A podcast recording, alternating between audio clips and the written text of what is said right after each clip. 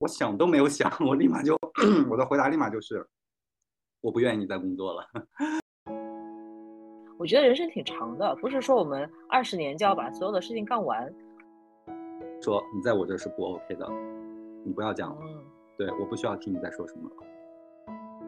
我我觉得我我我一直比较庆幸的就是我我认为我自己还是有内心的一些底线，而且我我有我需要内心遵守的一些秩序。真正的职场真相是什么？是管理好上面，而对下面呢差不多就行，而且到时候该该丢就丢。这样，哎呀，大家都有自己的价值观，都有自己的老板要哄啊。Hello，大家好，欢迎来到非典型 Sisters，这是我们的第十五期节目。非常抱歉，前面可能断更了有个三周。客观的原因我要找一下，就是我的手受伤了，但是现在好的大半了。当然这也不是主要断更的原因，其实主要的原因是我会重新去考虑一下我的节目的设置，呃，关于新的节目的一些想法和未来会呈现的样子，应该会在六月份慢慢的跟大家讲。那么言归正传，我们回到今天的主题。实际上今天的主题呢，我跟我的两位朋友想的比较久，也讨论了一些话题。我们主要想就职场上。大家遇到的一些比较开放性的话题进行一些讨论，然后背景我们就不介绍了，因为我们今天主打一个吐槽职场，所以呢背景不是特别重要，我们都是互联网人士，这样就可以了，好吧？第一位是我的朋友叫舒白，舒白跟大家打声招呼。Hello，大家好。OK，因为不能介绍背景，对，所以也只能够让大家记住声音。两位都是男士，先说话的这位叫舒白。那么第二位的话是阿毛，阿毛跟大家打声招呼。Hello，大家好，我是阿毛，我是一个差不多接近快十年工龄的互联网产品人了吧。那其实我准备了一些议题，第一个吧，我觉得开场我们还是。就比较正向的去描述一下我们一份理想的工作是什么样子，以及说我们对于理想的合作环境应该有一些什么正常的期待啊。我们先说点正面的，不要一开始那么过激，好吧？呃，我我对于一份理想工作的一个 设想是，呃，在工作中我能够去完成一些我认为有意义而且能够体现我的。呃，这个呃个人价值的这样的一些工作的一些内容，而且工作的成果是能够真正的体现在，嗯，对于一个行业或者是对于一类人群的一些帮助，那这个是我对一份理想工作的一个内容的一个一个设计。然后工作的状态的话呢，我其实是希望，呃，本身除了有正常的，对。这个这个我觉得算是一个奢望吧，就是可能八小时工作制，但是基本上在这个行业，我觉得我能够享受到八小时的工作，通常都是在这份工作即将结束的时候 才会有这样的一个机会，所以呃，所以这个这个理想的工作呃，只是存在于理想当中，但从来没有实现过。啊，但是呢，我我通常还是会在工作之余会去做一些很多我自己感兴趣的这样的一些事情，所以我觉得，就是一份理想工作是应该要给到一个，呃，给到我们能够有足够的时间和空间去享受自己生活的，啊，但我觉得目前在国内这种理想工作真的是可遇而不可求吧。哎，不是哦。那坦白讲，我听完你的讲述，加上我结合我最近在看的那本书，那本书就叫《毫无意义的工作》，也算是最近的一本比较网红的书哈。反而我觉得你这样的期待很容易达成，只是可能，呃，说话说实话，打引号的不是我们所看得上的。说实话，我对象的工作就是这样啊。尤其是他之前做咖啡师的时候，他知道他一天只需要工作，有的时候是九个小时，有的时候八个小时，而且他的工作很容易交付，给到别人的价值就是给到别人一杯好喝的咖啡啊。那为什么不是呢？我觉得是啊。对，我觉得这里其实最大的问题在于，呃，有两个变量，一个是呃你自己认为的理想状态和别人对你的一个呃工作状态的一个判定。那有可能你的主管或者是你重要的合作伙伴，他对于你认为理想的、你当前的这个认为的理想的工作状态，其实他可能会有不满意，对吧？那他的这种呃反馈或者是他的这种意见，有可能就会干扰影响到你的这个状态可能会失衡。然后第二个第二种的话，其实也是来自于自己，就是你你在当下可能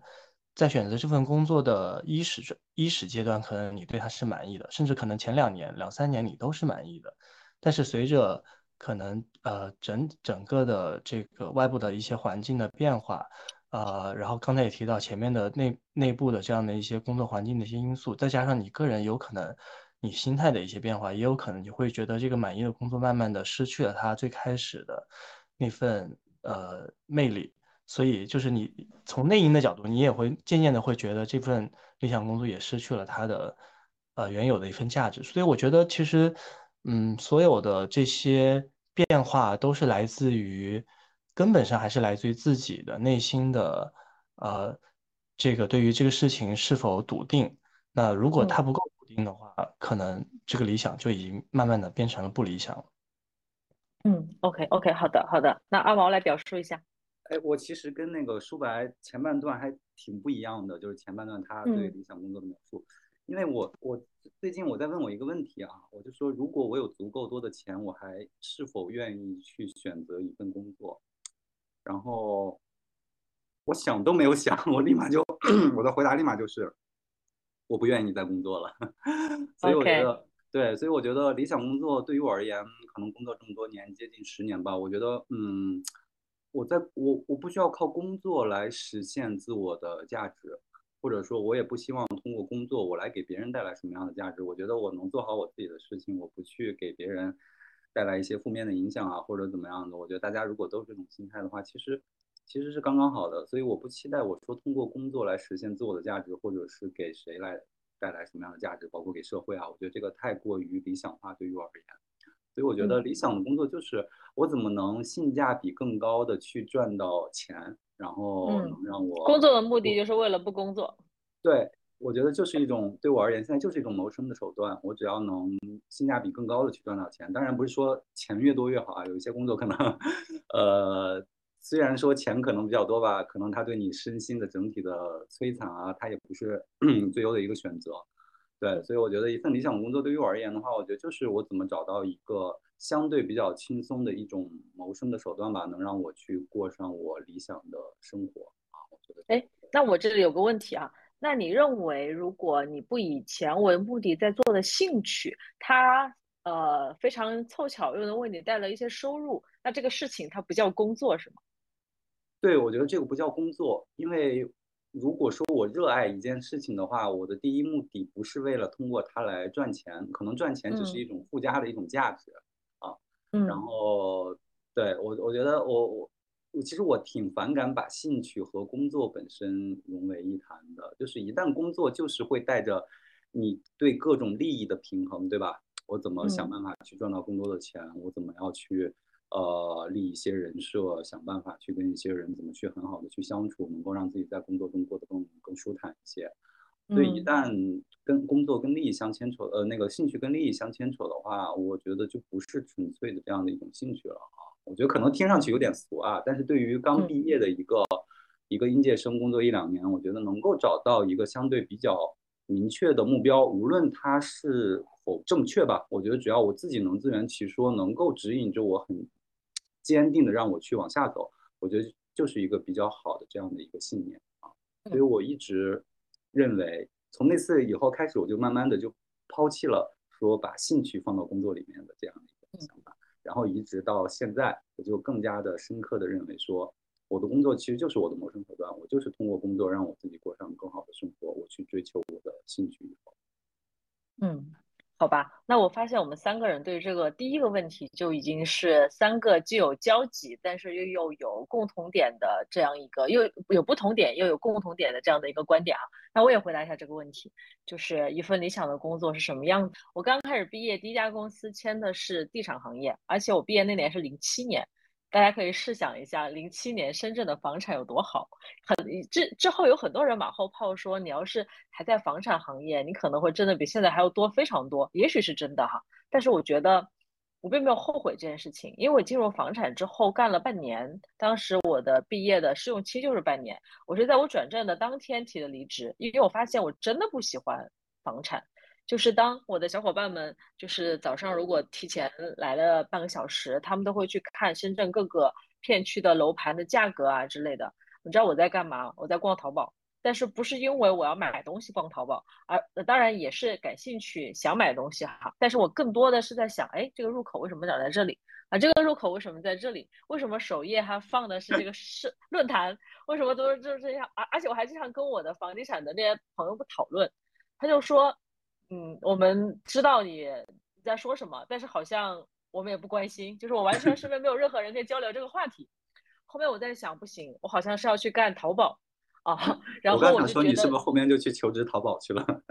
哎，我后面我因为我当时在深圳嘛，所以我没有直接就做下定决心去杭州的想法，所以我是去了深圳的另外一家互联网公司，对吧？但是我至少知道我不应该干地产了。OK，所以我对于一份这个理想工作，我内心的一个一个想法哈，一直是我是知道我喜欢的行业的，我还是要有兴趣在。这个可能跟阿毛是不一样的，跟说白更像，我需要有我的兴趣在里面。这是第一要要素的，然后呢，我需要他让我感觉到成长感。这个成长感跟说白说的价值感是有一定的差异的。比如说，我大部分时候百分之九十的时候，我只愿意跟自己比。虽然我们在互联网大厂都有所六所谓的半年考核、三六零环评，我们一定要在意，至少得在意上级和下属对我们的评价吧。但是其实我。就是 I don't care，因为我只在意我跟我自己比我有没有成长，所以我对于一份理想工作的是两个点：第一个，我在我自己信的行业里面；第二个，我跟我自己比有让我清楚感觉到在成长，这就是一份好的工作。好，然后关于第二个问题，什么是一个良性理性的合作环境？我对于这个问题的答案其实要求也挺低的。我觉得其实大家都有自己的，大家都有自己的价值观，都有自己的老板要哄。说实话，就是你跟别人非常其乐融融，能把事儿干成的可能性微乎其微。我没有这个预期，我的预期就是你的需求合理一点，我的需求合理一点，我们能在众多不同点里面找到哪怕一个 common sense 是我们的共同目标，我们就能合作。对，这是我对这两个问题的回答。我现在觉得，其实你的第二点的这个需求也很难，尤其是在。对吧？一个 common sense 都找不到吗？我觉得 不至于吧。我觉得很难很难，就是有一些人他就是会，呃，揣着明白装糊涂，对吗？然后你就会扯来扯去，就会很累。嗯，呃，我现在听下来感觉，我确实跟你们的这个想法还是不太一样的，因为我觉得我工作了十几年了，半年。然后我觉得，呃，可能从我的角度来说，我觉得我现在目前最大的遗憾就是我没有，就是让我的兴趣成为我的工作。对，因为我觉得其实互联网还挺挺极端，挺相反的。对，很不一样。就是互联网产品呢，其实我觉得我，呃，我做的还可以。呃，我觉得我我是胜任的，而且我确实也能够，呃，拿到一些还不错的结果和包括收入吧。呃，相对来说还。嗯，不能算最顶尖 top 的，但也算是呃基础以上的这个 中上水平。但是呢，我我一直觉得很遗憾的就是我没有把我真正喜欢做的事情当成事业来，所以这就导致了我我真的感兴趣的这些事情，可能在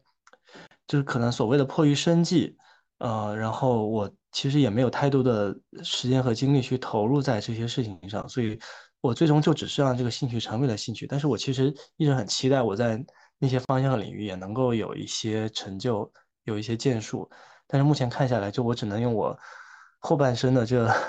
二三十年的时间再努力一下，看能不能在这些方向上能够去做出一些结果。我觉得可能我我对从小到大对自己的要求还是希望，就不管做什么都都是要有有一些。呃，我认为还不错的这样的一些结果，我才会认为做这个事情是有价值的。所以，呃，你可以说就是功利心比较重嘛。但是，我认为就是这个，我的功利心好像比你更重一些，听上去。那我觉得你你，我觉得你们俩是人生的不同两个阶段。比如说像费，呃，像像像像说白了，就更像是，嗯，对吧？前前前半生用来挣钱，后半生追求价值嘛。我觉得阿毛的观点也是一样嘛，先挣到一个让自己有安全感的数字。然后我们把兴趣和工作拆开来，对，但他是 enjoy 这个状态的，但是其实我对于这个状态是有遗憾的。嗯，但是嗯哦对，这个命题就是兴趣能不能作为工作做作为一种收入的来源，我觉得可以还在我我再讨论一下。因为我听上去的话，其实舒白他如果说把他的兴趣之后作为一种事业，对吧？我觉得一旦作为事业，他肯定就是会和呃利益啊、收入啊各方面去挂钩的。我觉得就会很难的去坚持，因为就是我觉得这都是我们作为旁观者的一些判断了。我觉得子非鱼，安知鱼之乐呢？就是可能他的追求也许就是跟我不太一样，他也许可能就只希望这个兴趣成为工作的内容。那至于说他对于这个工作最终能够拿到一些什么样的一些结果，也许他可能并没有那么高的要求。而且我觉得人生因为。坦白说也没有办法再重来，所以你也很难去讲说，如果他当时选择另外一种工作的方式和一个方向，他可能就过得更加快乐。我觉得这个假设也很也很难说就一定会成立。所以，可能对于这个问题，我觉得一定会有一个标准答案。但是呢，确实就是，呃，你会发现在这个世世界上，就是会有至至少这两类人吧，就是把兴趣当成工作和纯粹的赚钱赚钱为目的的这样的工作的。两种人的人生，其实我觉得最完美的方式应该就是我知道我怎么样才能生存，但在但在这个过程中我没有忘记我的兴趣。一旦我的那个状态达到让我安全的一个收入标准，或者最好是被动收入的时候，我们再去追求兴趣。我觉得人生挺长的，不是说我们二十年就要把所有的事情干完。我觉得如果理性的去 balance 这两种类型，可能就是比较好的方案吧。我这个人主要。比较喜欢找解决的方案。OK，那我我我我现在来问第二个问题啊，我觉得第一个我们也讨论的挺充分的。第二个问题实际上是我们面临过哪些职场的黑暗真相？这个问题有点抽象，但是因为我不想把它说的特别具体，可能每个人对于黑暗真相的理解是不同的，也可以谁先来都行，也可以穿插着讨论。我我我先来引一下吧。嗯，好，对。我因为我就是我从毕业到现在接近十年，其实一直都在互联网公司，然后有互联网所谓的互联网大厂，然后有一些新兴的互联网的创业公司，然后也有一些呃所谓的垂类的独角兽，还有一些是传统的行业想要做互联网这样的一些业务的转型，然后反正我换了好几份工作，嗯，然后对，就是各种类型的这种。跟互联网挂钩的公司，其实我都待过。我发现其实，嗯，黑暗的面还真的挺多的。嗯嗯，对。如果说现在非要概括一个黑暗的真相的话，我觉得可能在不光是职场上吧，可能在各行各业各个方面其实都存在。就是，嗯，有一些圈子，你从一开始融不进去，你就永远不会融进去的。就是。对，就是圈子感还是很明确的。虽然说互联网大家讲究什么平等啊，每个人什么呃绽放自己啊，对吧？这个大家都听过很多这种这种这种洗脑，然后什么积极上进啊，鼓吹大家。但我觉得其实真实不是这样的。就是我我现在在想一件事情，包括我自己可能也在一些互联网的所谓的大厂里做成过一些事情啊。但是我想了想，回头想想，其实呃。并不一定是某个人才能把一件事情做成。其实那个事情，我觉得相对可能没有那么复杂。就是我们想想，我们在互联网厂里待过的所谓的这些事情啊，这些方法论啊，其实知道的人都很多，对吧？然后大家的智商啊，各方面也相差无几。呃，所以我觉得，其实我做的事情也好，明天换个别人来做也好，然后后天再换一个其他的人来做也好，我觉得其实大家都是能做成的。只不过恰巧可能因为我。或者是凯瑞，或者是舒白，你正好在那个位置，且你又得到了一些信任，然后你得到对你得到了一些机会，然后有给你足够的耐心，然后让你去完成这样的一件事情，所以你就可以拿到一个 比较好的一个报酬，然后可以继续往上走。就恰恰因为可能确实是因为你融进了那一个圈子，你的老板他不想要干掉你，对，嗯，但是其实有一些事情就是。给了你这个机会，你就 OK，但是没有给你那个机会，你确实就缺那样一个机会，你就没有办法再去往上走。嗯，所以我觉得真的就是有一些圈子，就是圈子感确实还是很明显的啊。我相信大家可能也都都都有有所感觉吧。你们可以说一下。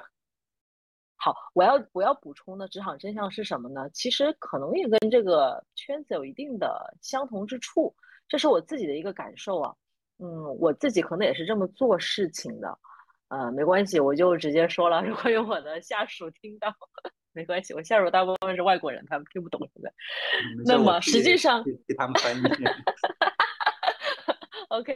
没关系，这就是一个事实嘛。其实就是我觉得我们每个人都在用一个时间线在被评估，以及说我自己也会这么去评估我的合作方和我的下属，就是大家都在一个平行的起跑线上开始跑的时候，我并没有偏好谁或者不偏好谁，以及说别人很可能也是这么对待我的。如果我的老板来看我，应该也是这样子的。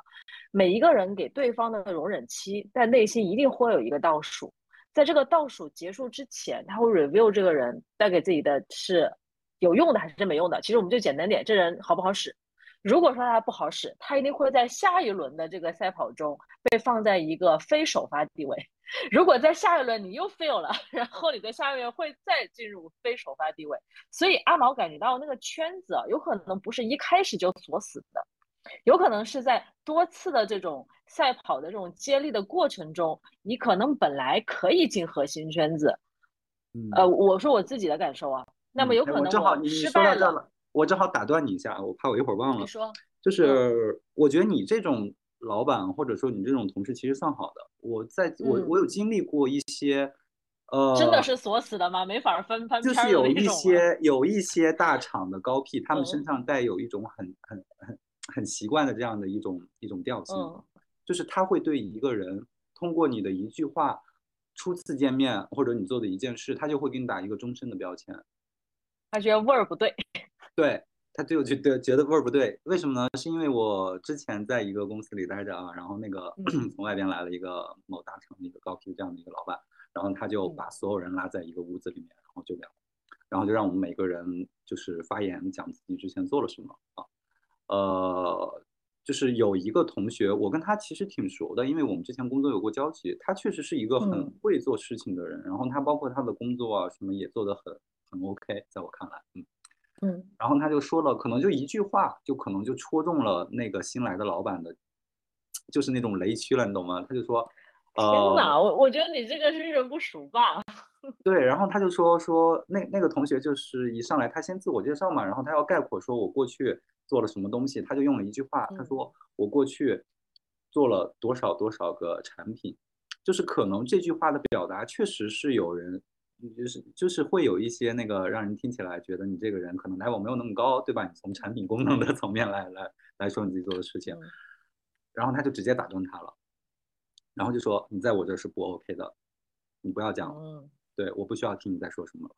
然后，但是那个同学我知道他平时真的是特别的认真努力的在工作，然后为了跟这个老板这次汇报，然后留一个好印象，他也很用心的准备了他过往做的这样的一些事情，然后就说了这样的一句话。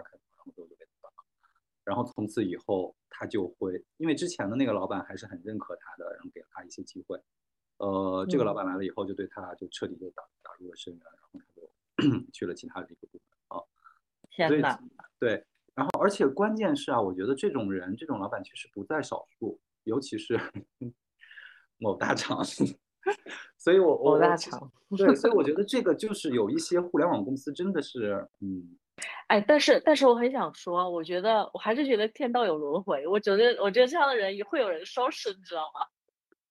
我可能是还是比较善意的认为，因为又又又 Q 到我，我可能比较幸运，我我我遇到的最多就是像我刚刚说的那种龟兔赛跑型嘛，呃嗯不是，就是那种赛马型嘛，我觉得赛马很正常嘛，对。然后这种的话，实际上它是一个真相吧，都都在我这里可能不能叫黑暗真相哦。嗯嗯，所以我觉得你刚才说的那一段儿，你的整个那个描述，我觉得是正常的，嗯，嗯，就是算好的了，算命好的了。是的，那有可能我还没有接受到特别黑暗的事情，在这里心疼阿毛三秒钟。我听下来你们说这这些都是小儿科啊。来来来来，大呃佬请讲。，Harry 如果了解我最近的状态，应该也知道，对我经历了人生的至暗时刻。来，自然时刻。呃，我我我我当然首先我很认同啊，就是你们确实说的，就是因为我觉得就是人以群聚嘛，啊，大家都是希望能够跟自己臭味相投的人，呃，在一起共事。所以你刚才说那个情况呢，就是，呃，确实，就是呃，可能那个同学踩中了那个老板的雷点。他呃，我觉得这个互联网行业可能大家都有一个共性的毛病，就是大家都很缺少耐心，呃，就是习惯的去快速的通过三言两语获得一些因为就能够快速的去做出对一个人的一个判断。呃，本质上还是就是大家缺乏耐心，就是呃，希望把每一次的沟通都能够做到呃最有效，就是能够把所有的人、所有事情能尽可能看得清楚。但是没有人愿意去长期的去呃了解一个人啊，除非他可能有别的一些 意图，或者是不得不对吧？呃，在跟这个人要有一个长期的共事的这样的一个过程，他才必须得去了解，否则的话，一般对一个人他没有他那么强的耐心去了解他。对，我觉得这就是这个行业的那些通病吧，嗯，然后，嗯，我我最近经历的事情呢，嗯，我也可以简明扼要的跟大家 介绍一下，呃，其实大的背景呢，还是在于说，呃，整个这个，嗯，大的经济环境的，对吧？大家也都懂的，所以其实，呃，我们面临的就是整个大厂不断的要再去做裁员、做优化这样的一些动作，那，呃。然后我个人呢，其实对于自己的发展之前还是有一些执念的，就是我希望可能在嗯多少岁之前一定要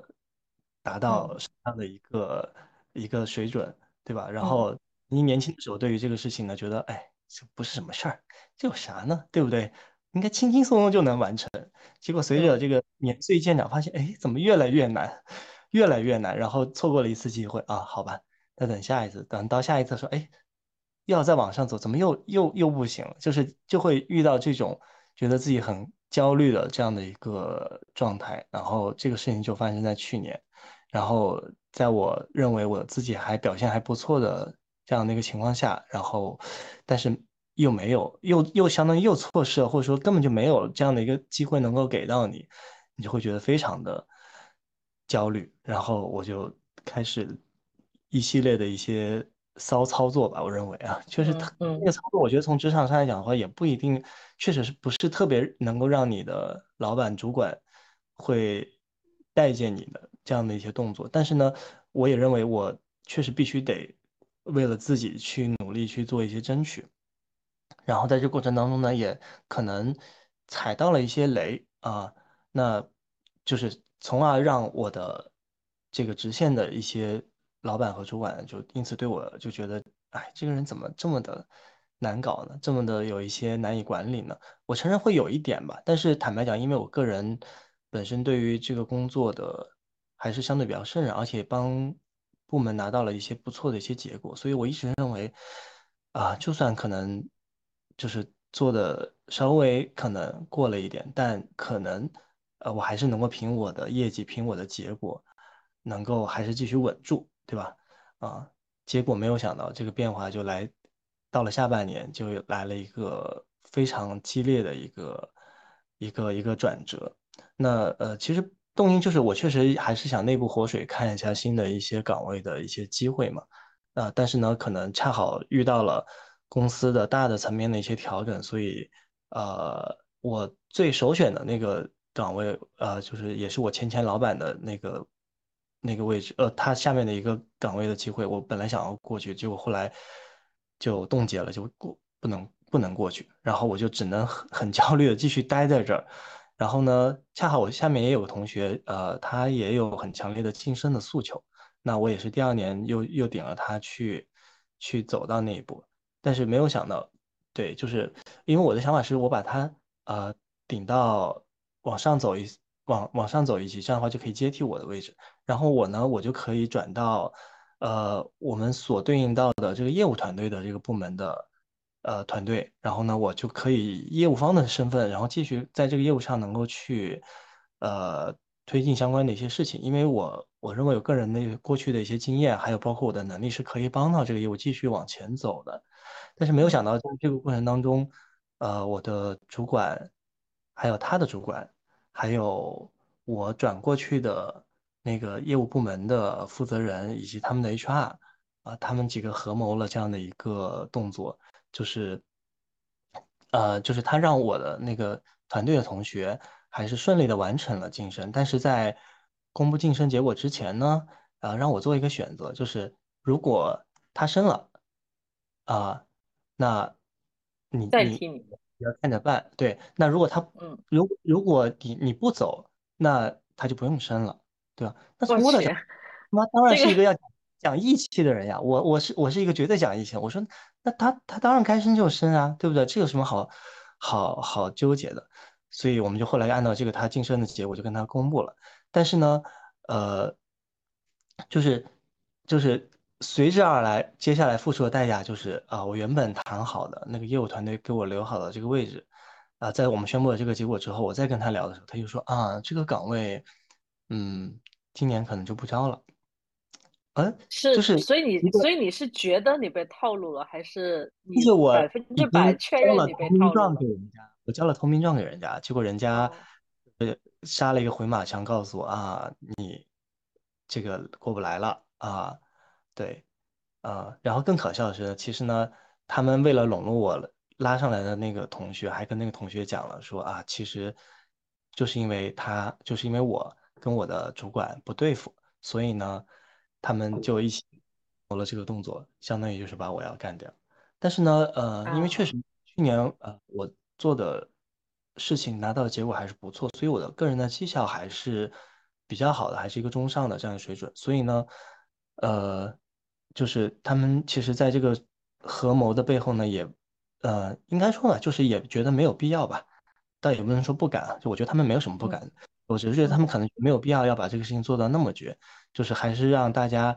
在一个看起来比较体面的这样的一个氛围下，啊、去把这个事情能够解决掉。就是说啊，这位同学他可能可能要离开我们这个大的团队，要看看外面的一些机会啊。但是呢，我们也还是要感谢他在这个过去两年当中对这个业务所做出的这些卓越的贡献啊，巴拉巴拉。场面化，场面化，对对，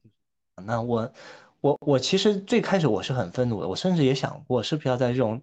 这种告别场上去，对吧？就是就是 real 一点。嗯嗯嗯 但是呢，我我后来，嗯，我后来是这样思考的，就是我觉得，嗯，可能我从内心里面最后对这个事情也看开了吧。我觉得，呃，其实可能就就是我我因为那个同学如果要晋升之后，其实肯定会面临我接下来个人的一些工作的职能，包括所我的整个 scope 的一些变化。那呃，其实我心里是有有这方面的一些对，包括我对于人性之恶呢，我其实也有一定的心理的准备。但是我我只是比较意外的，就是他们为了为了我这样的一个小角色，至于要花这么大的精力去设计这么大的一个套，然后来让我这个呃掉进去，然后再把我拱到今天的这样的一个台面上嘛，我觉得其实是有点可惜。不是啊，我我觉得是这样的，我觉得是不是管呃角色大小，而是在面临如果他们面临降本增效的压力，他需要处理你这个人，又加上你这个人看上去真的不好管理嘛，这是你刚刚自己表达的哈，所以他必然会设这个套。之前实际上我也管理过一些职级没有特别高的同学，也是面临着这个结果，就是我的结果就是要把这个同学怎么样调，那就是得设局，真的。对，我那天后来跟另外一个呃别的部门同事有在交流嘛，然后我说到了这个情况，然后呢，他说：“哎呀，你就是可能没有演了吧，放弃演了。”我说：“对呀，我说我都活到这个岁数了，干嘛还要再演呢？” 但坦白讲，其实我在呃，就是最近过去的这大半年里面，其实我大部分时候我还是在演的，我还是在努力扮演一个相对比较安分听话的这样的一个下属的一个角色，但是依然还是面临了这样的一个结果。我觉得对，然后更好笑的就是最近的一个新番啊，又来了一个新番，嗯就是嗯原本跟另外一个部门的呃岗位。呃，现最近在有一些接触，因为有个前同事也在那个团队嘛，正好就让他帮忙做一些推荐。然后本来也跟那个岗位负责人约好了，可能在呃上周的周四周五可能要当面聊一下。啊、结果到了周三晚上，我们说啊约就是周三晚上再约一下周四或周五的时间。结果到了周三晚上，我在给那人那个那个岗位负责人发消息以后，他就已读不回了。我说嗯哎，那这是为啥呢？然后结果好周四的时候我就去公司，然后好巧不巧就遇到我的那个主管啊，应该是前主管，因为我现在已经不在他下面，我现在是一个空挂的状态。对，啊，然后他的老板的下面，现在所谓的现在职级是跟他平行的，然后呢，恰好就在呃公司里面就碰到他啊，他就过来跟我啊，就是呃一副那种闲聊的这种姿态说，然后不经意的就聊到说，哎，啊，你好像是不是最近在跟哪个部门在接触啊？我一听我就觉得，哎，难道他们两个认识吗？啊，果不其然，就是那个岗位负责人可能就呃私下里跟他打听了一下，恰好就发现他。是我之前的那个主管，然后就问了一下他情况，然后我的这个前主管呢也非常的有意思，他跟我说啊，我觉得你还是可以去胜任那个岗位的要求的啊，应该还是可以做的，应该不错的。当然了，我也没有跟那个那个负责人说说你全都是好的，我还是说了一些你的一些。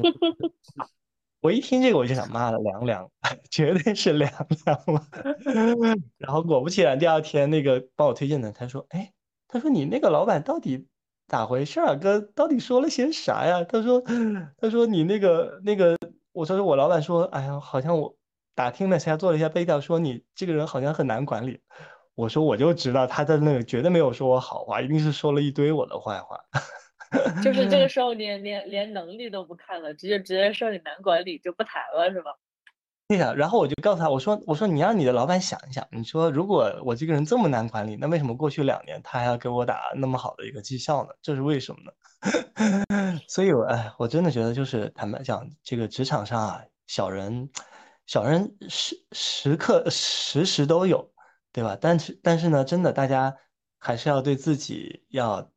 仔细的掂量掂量，就是你到底具不具备这个能力、这个实力去得罪这些。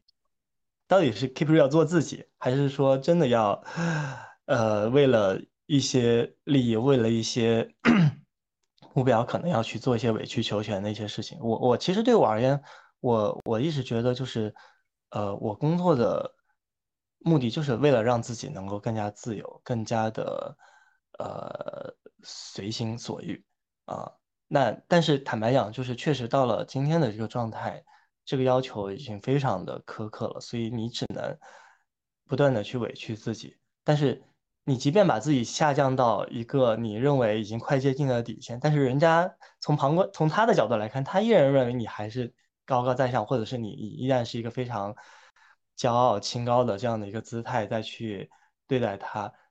那我觉得这事儿坦白讲就就玩不下去啊，这个游戏就没有办法再这个这个组合就没有办法再再将就下去了。啊，那就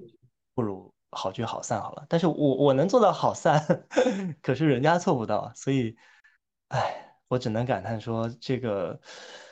这个人活到了这个岁数，还是见识了一些新的一些事情。嗯，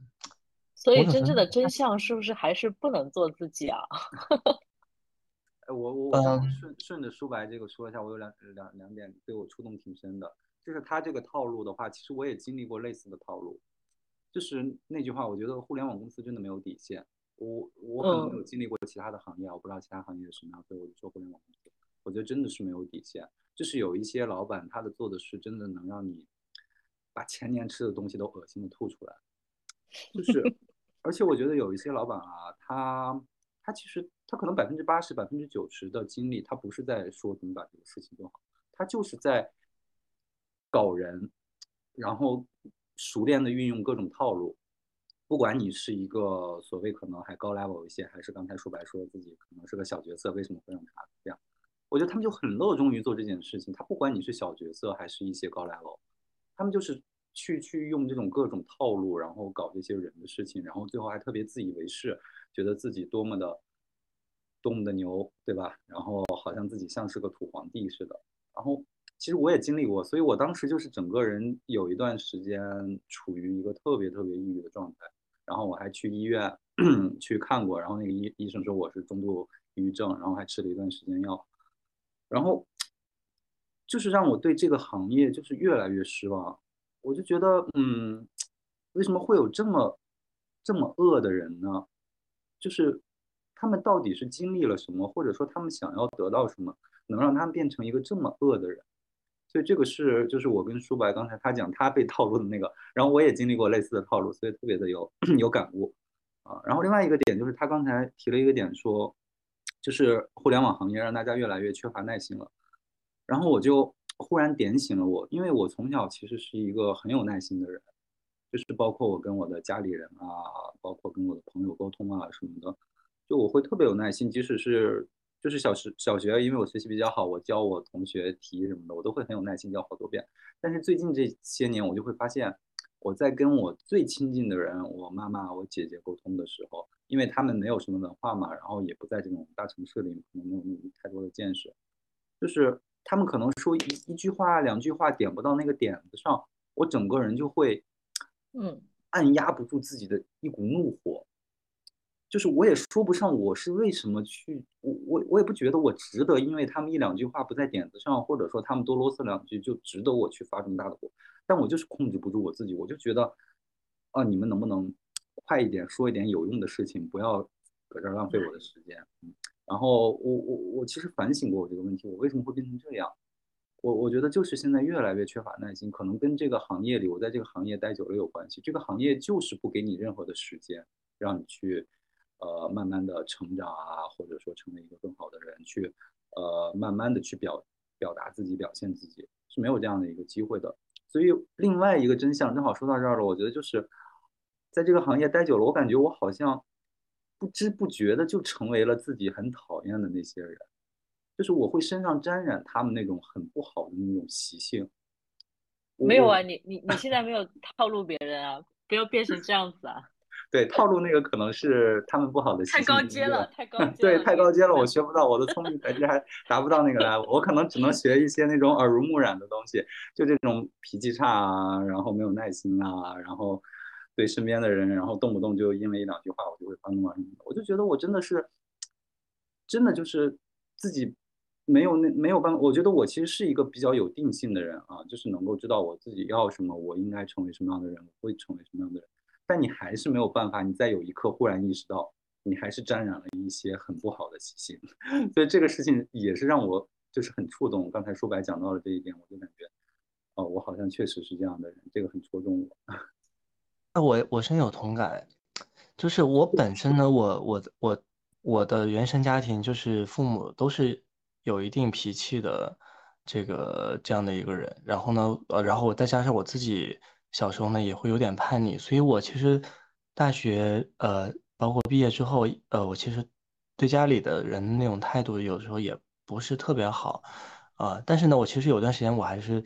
收敛了，克制了，但是确实我会发现，我在这个行业待的时间越长，我真的就是越来越缺乏耐心。就是你说什么跟家里人吼啊，跟家里人这种，呃，因为一一点点事情就很容易吵架，就是情绪失控。我这种情况就是我在我过去几年就经常发生，然后这两年的话稍微好一点，但是还是时不时会来这么一遭。然后这次五一我回老家，就是跟我爸又来了这这么一趟，就是其实真的这个是非常伤害，就是自。关系的这样的一种呃个性，然后其实我对我团队的一些同学、一些下属，我经常也会有这种情况，就我经常我听他说话，觉得如果他啰嗦一点，或者就是他嗯表达上不够清晰顺畅，我就会非常没有耐心去把它打断，然后去再表达我自己的一些观点，怎么样？我觉得其实确实就是怎么真的就是让自己变成了 自己讨厌的那种人的 类型呢？哎。可能真的这个行业，因为确实，就整个中国就非常的内卷嘛，然后互联网行业又是中国就是最内卷的行业 top，应该至少是 top 吧，跟金融行业啊，跟其他那些行业基本上是前三的吧，我认为。所以真的没有办法，就是去去控制自己，而且我甚至觉得，就是你逃离它也不一定是一个呃一个可以去改变的一种方式，一个方法。你刚才说你就是因为。经历那些黑暗，还去看看去看医生的这个过程，其实真的还挺，我觉得有点刺痛到我哎，就是我觉我真的听你觉得很，嗯，就是觉得很不值吧？我觉得真的没有必要为了这些人，为了这些事情，去让自己陷入到一个那么忧郁、那么那么低落的这样的一个心理的状态。我我可能没有比你稍微好一点，就在于我我是觉得就是为了这些人不值得，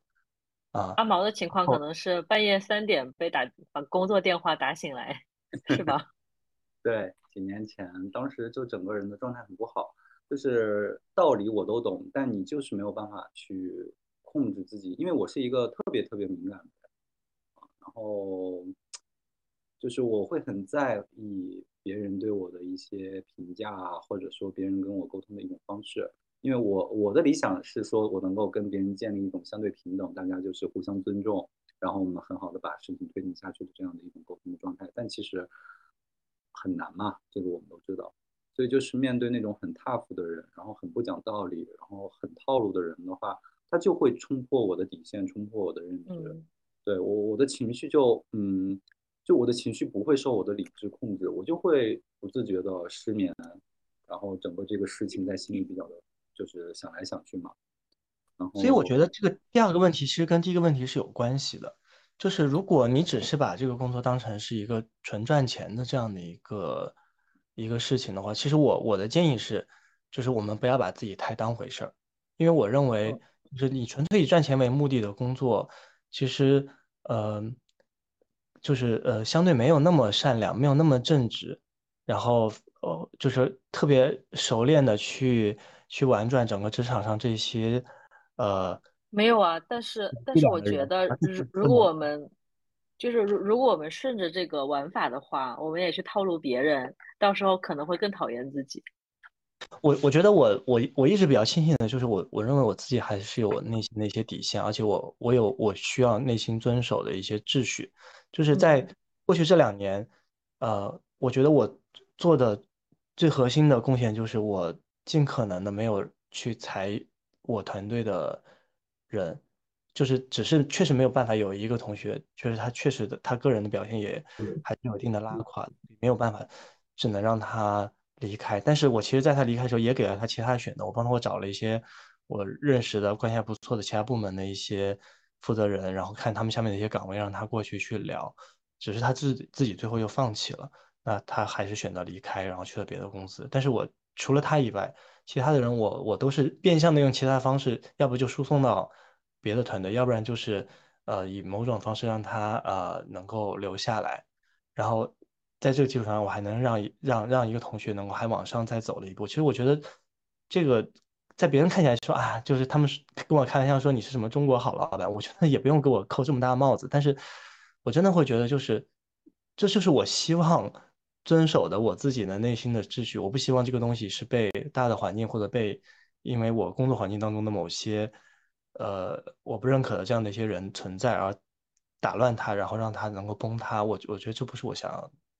但是我跟你说，舒白，就是我跟你在这个观观点上是一样的，但是我再加一个什么样的职场真相，就是像我们这样的人一定走得不高。真正的职场真相是什么？是管理好上面，而对下面呢，差不多就行。而且到时候该该丢就丢，这样子才是能走得久的。我们俩这样被人家发了一张好人卡，中国好老板的，就就到此为止。我跟你讲，到此一游是吧？到此一游差不多行了。而且我我觉得更真相的是，可能你觉得你对下面的人好，但下面的人不是这么觉得的。对对是这样，在意他们到底是怎么对我我我跟舒白想的是一样，因为因为你你就只要你有下属的时候，不可能一碗水端平，这就是我前面讲的那个逻辑嘛。我是那个一轮一轮用赛跑的方式来自己心里面去打分的人嘛。那你你你要用人，你一定有三六九等，对不对？这是肯定的。对，完了之后，我觉得我能做到不坑人，能做到尽量给机会。如果有人不得已要流失的时候，我能尽可能的。想一些办法，我觉得就差不多了。但是我缺失的是，更不把下属当回事，以及说更好的去伺候好上面，这做不到。所以我觉得舒白应该跟我差不多，所以我们就到此为止。对，我觉得我们是不是得赶紧下一个话题了？就是越黑暗，感觉 好像世界全黑了。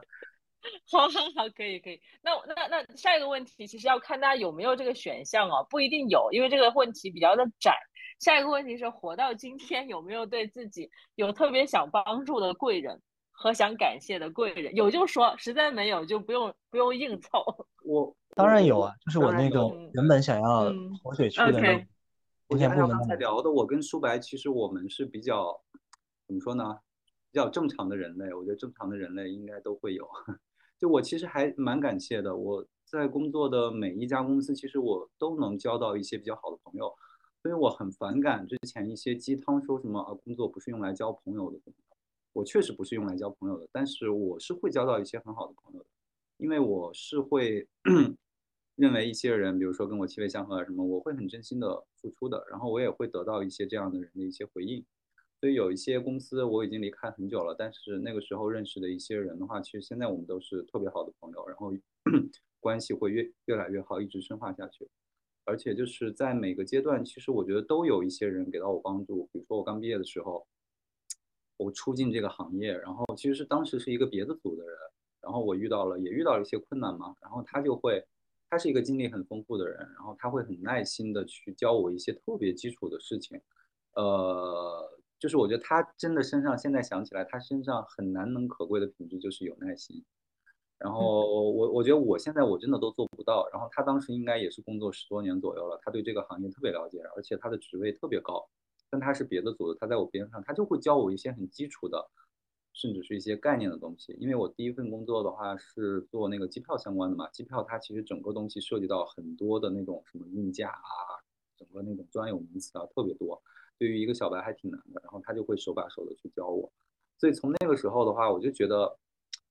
他也算是给我树立了一个职场上的榜样吧。就是说，呃，你做什么事情其实都是要从最底层，然后一点一点把这个基础扎实啊，然后慢慢的一步一步的往上去走的啊。所以每到现在的话，我去呃，无论是换一个行业，或是换一个方向，换一份工作，然后面对一个新的事情的时候。我都会想到他当时是怎么手把手一点一点去教我的，然后我就会发现自己好像相对比较能沉得住气，然后愿意去呃一点一点的从最底层一样的东西去了解起来，去学起来啊。所以这个人的话，反正现在我俩还经常有联系，然后我有遇到一些工作上的问题啊，虽然说可能现在已经不同的行业了吧，然后我还是很愿意去跟他沟通交流。我发现他身上总是有一些闪光点能够去去打动我的啊。所以这个是我刚工作的时候认识的，我觉得对我帮助很大的一个人。然后另外在每份工作中，其实都是会遇到一些朋友，然后除了工作本身，他们可能还会在生活啊，甚至是经济啊，或者是感情啊各方面都会给到我很大的帮助啊。所以我其实还是蛮感谢职场的。我发现我现在身边很多要好的朋友都是来自于职场上的，可能不一定说是贵人吧，我觉得是朋友，因为可能大家确实都是相互的，就是。呃，他之所以这样对我，是因为我可能也这样对了他啊，所以我觉得大家都是非常好的朋友。所以我特别讨厌就是一些营销号，或者说现在经常鼓吹啊什么工作不能用来交朋友，就一竿子打死。所以我特别讨厌这种说法。OK，好的。呃，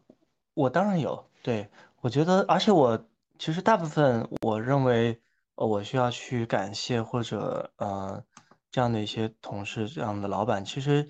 呃也是某种程度上跟我个人的一些调性会比较契合的这样的一些人吧。啊，包括第一份工作，然后包括现在就是最长的时间的这家公司的工作，呃的第一个老板，啊都是那种谦谦君子的类型，啊，所以就是我觉得确实，呃，他们他们身上的那种气质和他们。呃，为人处事的一些呃态度，还有包括他们的那种呃呃思考问题的那种呃那种呃犀利和聪明的那种程度，其实都是很很让我钦佩的。而且他们确实，我我觉得特别有意思，就是我我好像有两个老板都是他们他们省当年的那个高考的状元，就好像总是找到一个状元的 当成当自己的老板。然后呃，其实其实还是一个老板是吧？没有那么对那个老板，我也我也挺挺感激的。就是哦，曾经因为我跟这个 Carrie 曾经有过共事的经历啊，我们呃曾经有一个共同的老板。我我当时其实是对他有很多吐槽，包括我们还有一个 小群，你懂的，对吧？嗯嗯。但是我现在我我真的我过了这两年下来，我仔细在回顾那段时间，可以理解他是吧？我觉得我挺能理解。而且我对他，我现在对他非常感激。包括前一阵子，就是那个呃，去年年底放开了之后，不是我也看到他在朋友圈看到他阳了嘛，我还特意给他发微信，我跟他说啊，要有些什么方法，问他缺不缺药，如果缺药我就给他把药寄过去啊。然后他也挺意外的，然后跟我就是有一些交流。因为我确实在二零年我自己有经历个人的一些嗯人事上的一些变化了，然后然后当时我可能要去到另外的一个地方，然后呃还挺远的，而且那个时候嗯也没有什么疫苗，也没有什么，就大家就就就是非常恐慌，在那种情况下，后来呃就是其实他是给到了我一个很长的时间，能够让我去完成我自己的事情。然后，而且在那段时间，大家都在怀疑说啊，他是不是要离开了，是不是要走了，或者要怎样？然后也没有人会去去，到他也没有去正面的去反映反跟那些那些问题去反馈，或者去去说我的一些真实的这个变化是什么。但是我现在想起来，其实真的要感谢他给到我这样的一个一个机会，去去做完成我自己人生当中非常重要的这样的一个事情的一个一个一个。机会，我真的对我觉得，其实我我那个时候可能还是纯粹的认从从工作的职场的发展角度，然后我对他可能有特别高的一些期待，但是可能他给我的回馈没有达到我的预期，我当时就会对他有很多的一些不满。但我现在看来，我觉得我确实过于苛刻了，我我我真的应该要感谢他。对，嗯嗯嗯，那那我也说一个吧，我说一个也是跟说白在同一家公司的。实际上他就是我高一级的老板啦。其实我当时自己脾气比较大，然后太太 real 了，真的太 real 了。因为我本来也没打算在那家公司待比较久啊，所以等于说入职第一天到离职那天都很 real。所以呢，我会在有些场合驳过他的面子，但是他又是一个很爱面子的人。但是我觉得他很考虑的是什么呢？他很喜欢在那个呃 BAT 里面的 T 那家公司招人啊。所以呢，他从 T 那家公司招招过来的人呢，他都会很好的会去介绍这个 A 那家公司的一些特色，然后以及说给他铺平一些道路，以及说他也是这么对我的。其实他帮我铺了很多这样的道路，让我能 landing 的很顺利啊之类的。但是我却在很多的时候，其实我明明知道他是想要什么，但就是很想驳他的面子。所以这这这一趴更加像。一点道歉了，如果 不知道他能不能听到，如果他听到的话，呃，希望他可以理解，我是有一点抱歉的，他有帮到我。好了，综合一下前一前一趴，那这感谢的部分我们就过了哈。那么下一个问题，下一个问题我们要来开始吐槽了。那么应该怎么样去看待？和识别一个真正的 PUA 啊，这是第一个问题哈，我相信你们都有经验。然后第二个是，如果我们遇到非常我，因为我们前一趴吐槽过糟糟糕的老板，遇到非常糟糕的老板，应该选择跟他熬还是自己离开？这两趴问题，我觉得 PUA 非常好鉴别出来吧，就是 没有 PUA 有各种各样的，你可以说一些例子嘛？我觉得大家手上的案例可能都不同。嗯，哎，就是很明显，呃，有一个不合常理的这样的一个要求，但是你依然从他的嘴巴里听到了，然后你你甚至就是你当时抑制不住你的，控制不住你的表情，我 我觉得这就是最直观的这种 PUA 的一个反应吧，啊，这种这种 case 太多了，这些话就大大小小都有，啊，甚至。甚至我我我我不理解的是，为什么现在会有一些老板，他他明明知道自己提的是 PUA 的要求，他还还要主动说出来，说，哎，我就是要 PUA 你们，然后，那他他这样说出来，会会缓解这个尴尬吗？会对这个事情会产生什么样的变化呢？我我真的不理解，我不理解为什么要要直白的去表达自己在做 PUA 这件事儿，啊，我我是不理解。然后如果遇到这样的老板，熬死他还是自己离开？我觉得我当然是离开呀，啊，我所有他熬，一定要离开我熬，我我熬不过我，哎，我的生活，我的我的生命是非常宝贵的，我为什么要把它浪费在一个糟糕的环境和糟糕的人的身上呢？这是我我一贯的观点。那只是说，呃，我现在正好所处在一个不是特别合适的一个 timing 吧，就是，呃，你你。你现在想离开，但是呢，你可能还暂时找不到一个特别合适的可以去呃去去接受你的这样的一个位置，或者说啊，就算你不在大厂继续做了，那你接下来做什么？这个事情还是要在呃从长计议，要仔细的思考。但是我我不管怎么样，我觉得离开一定是上上之策，应该是首选的，这个毋庸置疑。啊。我我这两点其实跟舒白意见还挺相同的，就是第一点，你怎么识别 PUA？我觉得就是看第一反应，就是我第一反应，你们你们的 PUA 都那么 明显吗？那等下我再来说。是这样的，就是刚才其实你们也提到了，说当时你们有些老板可能觉得他过于的苛刻啊，或者是你们当时觉得他不够好，但是过了一段时间，你意识到他其实是对你好的。我其实也经历过这种老板，我现在也特别感谢我当时的那个老板，他当时对我很严格，然后。就是有一次都把我快逼哭了的那种感觉，然后就是我会跟别人说啊，他 PUA 我怎么怎么样。但是我现在想一想，我也很感谢他。我为什么感谢他呢？是因为我发现他当时所谓的我认为他在 PUA 我，是认为是我当时其实确实做的有问题，只不过他可能说的比较严厉一些而已。我觉得这个其实应该不算上是 PUA。所以第一反应就是，如果这件事情我确实做的错，确实他说的那个是有有。正确的，只不过可能言语上稍微激烈一些啊，或者是让我难以接受一些。我觉得这个其实不算上是 PUA。如果第一反应就是他指你一个点，你这个点你自己认为我就是没有错，那他就指你这个点，我觉得这就是妥妥的 PUA 嘛。然后另外就是直接冲刷我的价值观，我可能完全都没有过这样的一些想法，或者是你这个接近到了我的底线，触碰了我的底线，我我觉得这个就是 PUA 嘛。对，然后。这样的老板其实还挺多的，然后我之后还遇到过几次，我就通过这种方法来识别，就是觉得还是蛮有效的。呃，反正对遇到一个糟糕的老板的话，其实我的主张就是我不管他怎么样，我就是看我自己嘛。我为什么要跟他熬？那 我熬不过他，他拿的钱又那么多，然后他的职位又高，对吧？我是一个更低级位职位的，又被他拿捏的，然后钱也没有他多，我我为什么要熬他呢？如果我有更好的机会。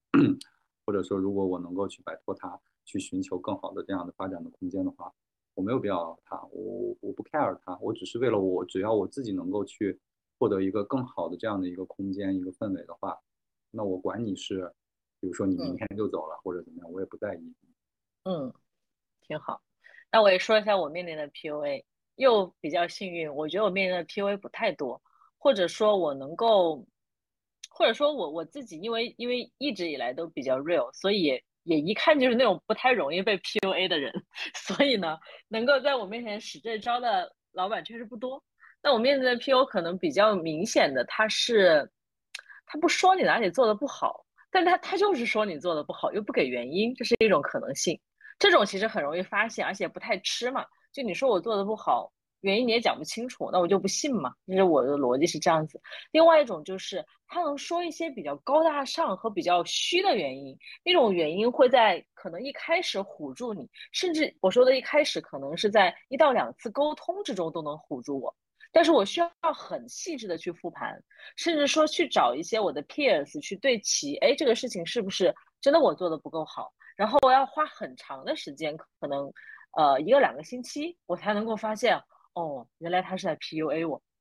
就这个点，你们也可以跟我说一下，这个是我迟钝了，还是应该更早识别？就他可能会说一些大而全的行业观点啊，或者说比较大的框架，一开始是会被唬住，但是我需要去对比、比较、自己分析、复盘，我才能发现这是个 PUA。我觉得就是你迟钝了，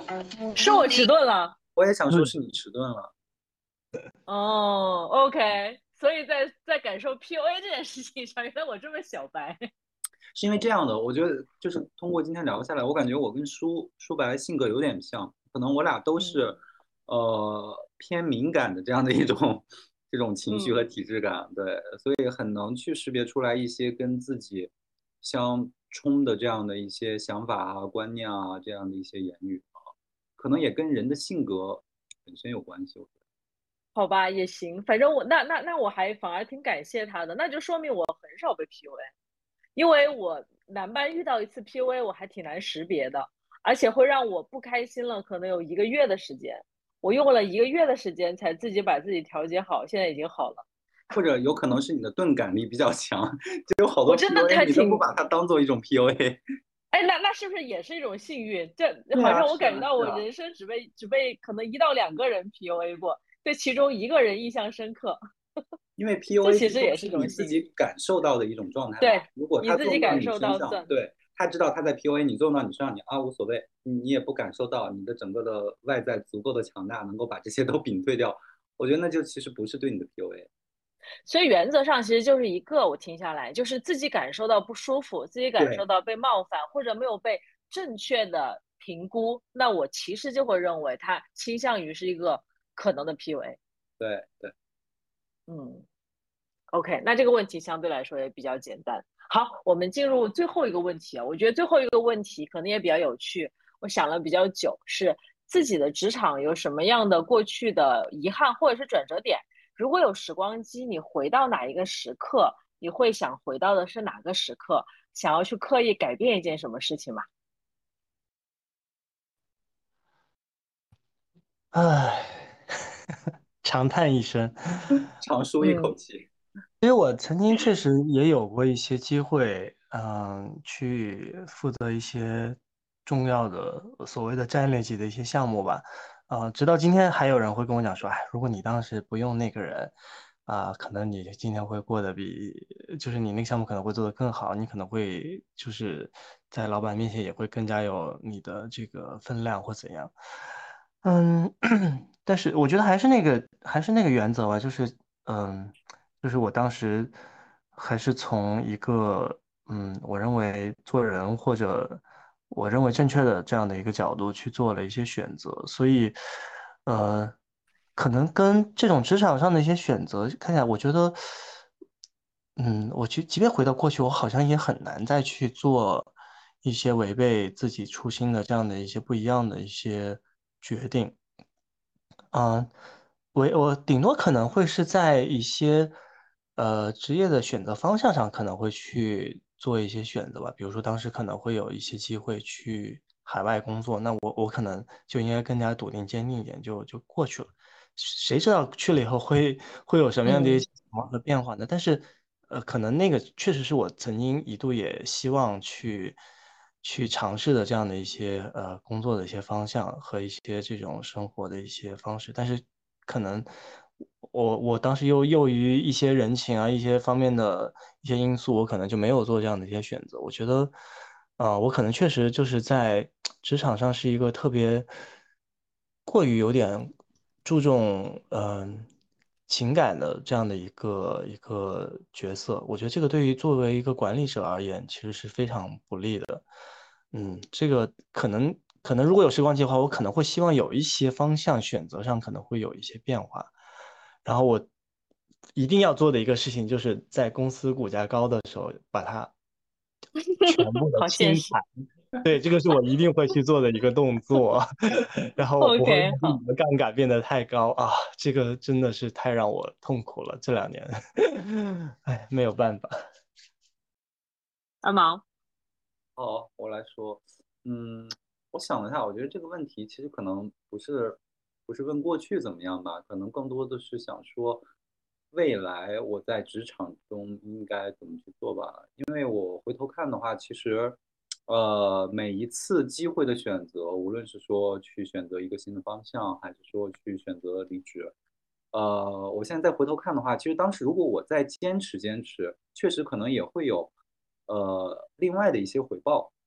就是，但是我一直其实有一个原则啊，就是。我觉得我所有的过去做的选择，都是我在当下环境下的一个最优的一个选择。我没有办法通过我今天的，呃，一些复盘啊，一些阅历啊，去榨制我过去的一段时间我做的一个选择是什么样子的。我觉得这个就是完全不现实，因为那个时候的我就是那样的，我面临的东西就是那些，我一定是让我自己怎么舒服，或者说怎么发展更好，怎么来。所以就是我我不太会往。回看 就是那句话，别回头往前看。嗯，对，所以，我我我对于这个问题的话，可能我不太会回答这个方向。但是在未来过程中的话，我觉得我会更坚定的去做我每一个选择。就是我因因为之前我有些选择犹犹豫豫啊，怎么怎么样，我觉得整个人表现出来是一种很不理性的一个状态啊，就会在当下做选择的过程中会比较的难受。所以我觉得，嗯。Anyway 吧，反正你做了一个选择，其实最终它就是你当下最好的那个选择。那以后、今后面临一些选择啊什么的，我觉得就很自然的顺从自己的内心，然后你自己去做各种各样的评估。OK，然后你就做这个选择，然后它什么样的结果你就去接受它就好了啊。所以我我觉得我今后也会一直以这样的一个原则去对待我的，无论是工作也好，还是生活或者情感。挺好的，好，那我自己来回答这个问题啊。首先，实际上我是有一个选择的节点，在我过去的几年里面，我曾经是有那么一点点后悔的。我是一个很少后会后悔的人哈。那这个节点实际上就是在有一个呃节点上去离开了腾讯广告啊，你直接就说公司了，这呃没关系。那实际上我是在一个很好的时间点。他还在上升期的时候离开的，以及我当时的机会其实很好。也有一些人说，如果你在里面怎么怎么样，你可能会到什么什么样的位置了。而且，就算现在降本增效的这个背景下面，BAT 三家公司其实腾讯也是相对比较温和的。我曾经会后悔过，可能有有一段段时间吧，但是后悔的那个强度没有特别强。那我现在的结论是什么？如果做时光机，我回去这件事情，我仍然不改变。我是这么想的，我放弃的可能是一个看上去顺风顺水往上走，也许还可以的位置，但是我放弃，如如果我真的不去改变，我放弃的是什么？就后面我换了两个行业，对吧？我从广告换到了内容，从内容现在换到了电商，公司也换了好几个。其实路是越走越宽了，你认识的人也是越来越多了，包括你的可能性其实也是越来越多了，人整个是越来越宽广的。所以我是不后悔。如果说。做时光机回去，不要做这个时光机了。那些事情不会改变。对，这我是这样的。但是又有一个我想讲给自，对，是的。呃，又有一个我想讲给自己听的呢，实际上也是会去回应一下自己对于，比如说在 A 打头那家公司，有一些同事可能因为我过于的任性吧，去冲撞了别人。如果说我能够跟年轻的自己说一声什么的时候，就多换位思考。我觉得这个心态总归是不会差的。就是有的时候纯粹脾气的东西还是可以控制一下，以及说换位思考，别人这么想，他的出发点是什么？就是呃，尽可能的不要那么孩子去去孩子气去逞一时的义气吧。我觉得，呃，现现在跟自己说也不晚，反正人生后面也还长。对，可能我的这个出发点，回答这个问题的出发点跟阿毛是很像的。嗯嗯，对，就是我们更多的是要看我们之后怎么做嘛。对对对，没错。好的呀，今天我想问的问题，主干问题就都差不多。大家还有什么想补充的吗？关于今天的职场话题，OK 啊？我最后很想推荐一部那个日剧，其实我好像没有，我我好像没有完整的把它看完，但是我觉得大家都还是可以看一下，叫《我们无法成为野兽》，就是我觉得就是这个，对这个日剧的名称就就非常的，嗯，怎么说呢？就是会。会呃让我很有感触吧，就是我觉得，嗯，就是可能就是那些真正的呃在职场上光鲜亮丽，然后呃冲在前面，能够让大家觉得哇他怎么那么厉害那么强的那些，觉得其实百分之九十九的人，呃内心里面都会住着一头野兽，但是其实真的不是所有的打工人。都愿意或者都有资格能够去成为那头野兽的，我觉得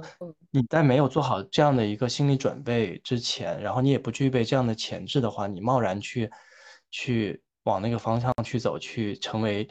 你不愿意成为的那样的一个角色，其实很有可能最终会被就是被反噬。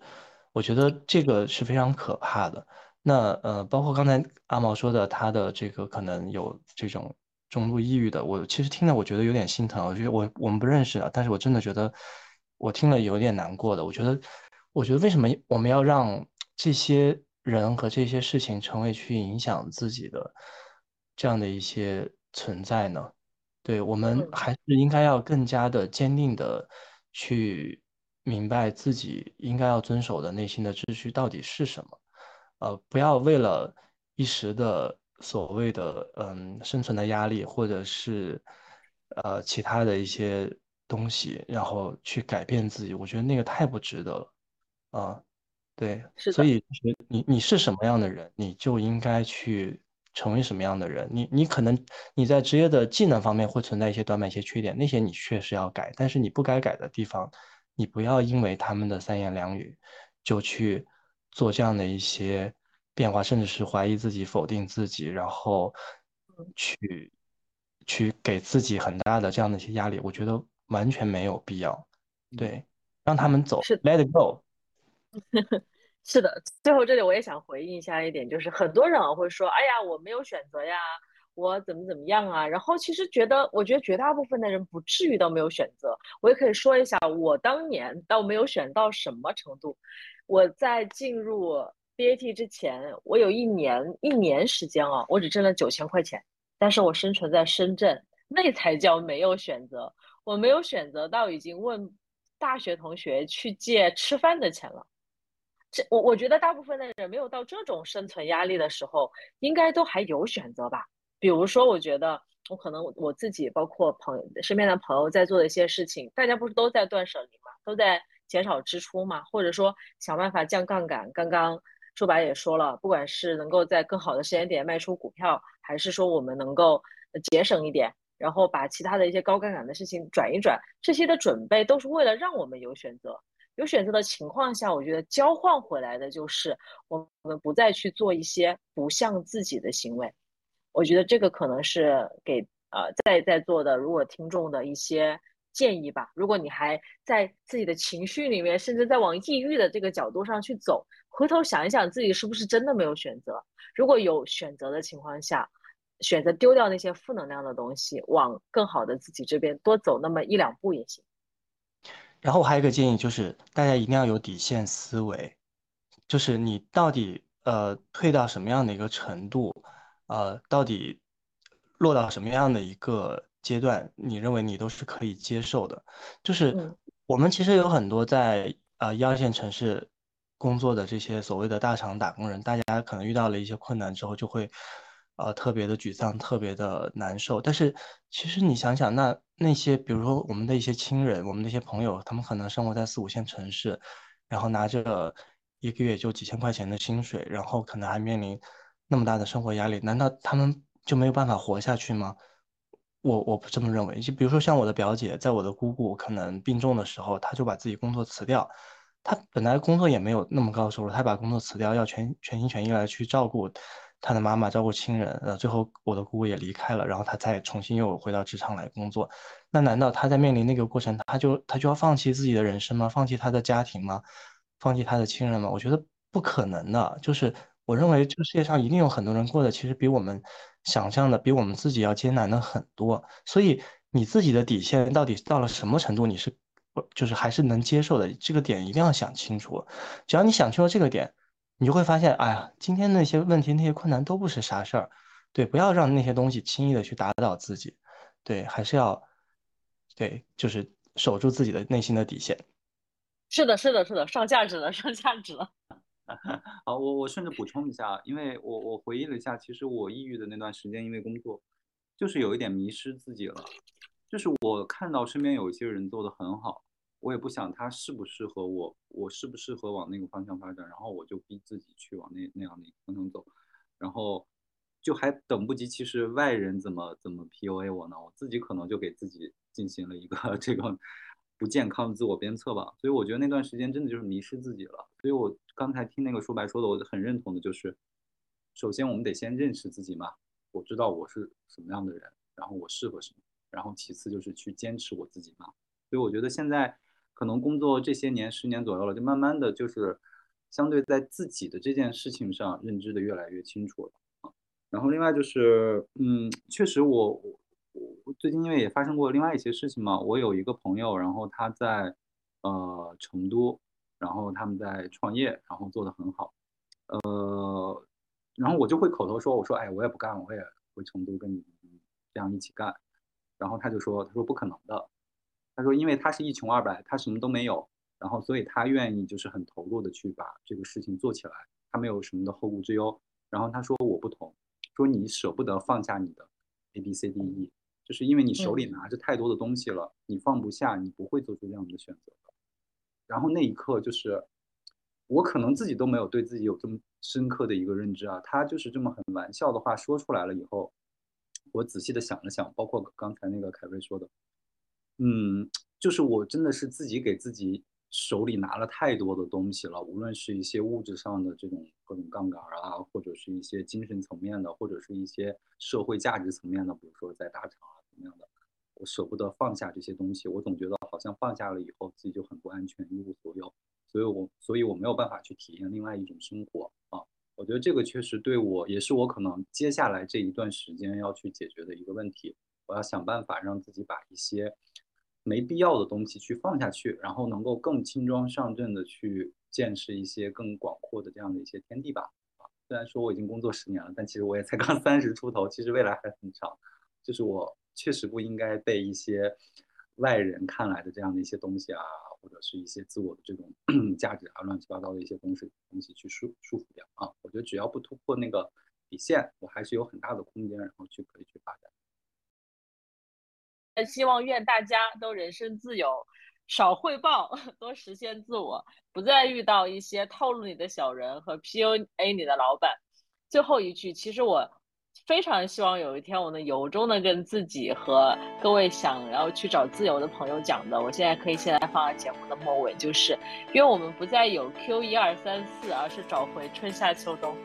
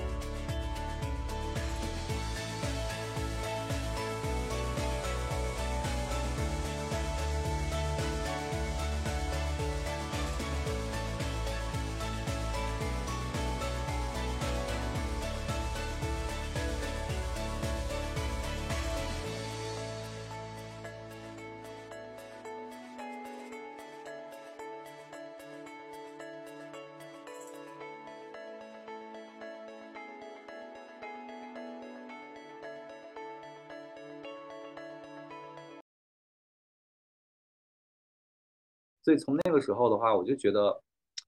他也算是给我树立了一个职场上的榜样吧。百分之九十九的人，呃，内心里面都会住着一头野兽，但是其实真的不是所有的打工人都愿意或者都有资格能够去成为那头野兽。